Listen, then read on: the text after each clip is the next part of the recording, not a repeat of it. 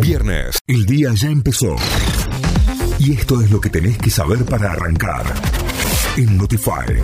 Vamos a las noticias, nos informamos a través de nuestra página web notify.com.ar. Martín Yarlora abrió las sesiones ordinarias del Consejo Deliberante.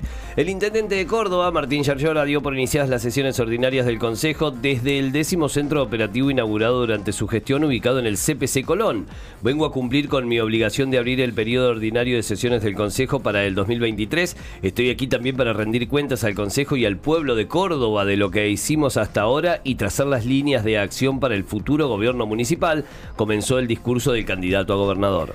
Se reportaron 10 nuevos casos de dengue en la ciudad de Córdoba. Los casos de dengue se dan en la zona sur de la ciudad de Córdoba. Claudio Guzmán, jefe de la División de Manejo Integral de Vectores del Ministerio de Salud, dijo desde el inicio de la temporada son 26 los casos de dengue, de los cuales 20 son autóctonos y 6 tienen antecedentes de viajes, más los 10 casos de chikungunya importados.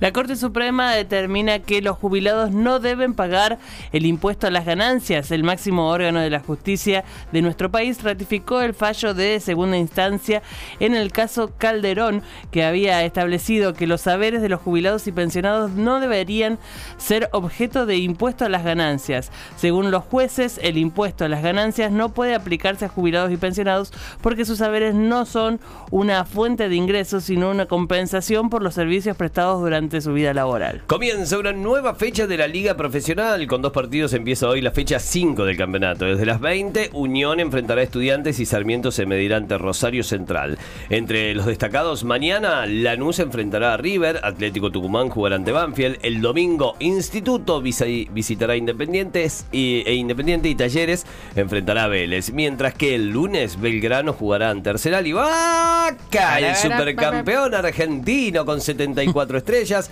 cerrará la fecha con defensa y justicia. Notify, las distintas miradas de la actualidad para que saques tus propias conclusiones. De 6 a 9, Notify, plataforma de noticias.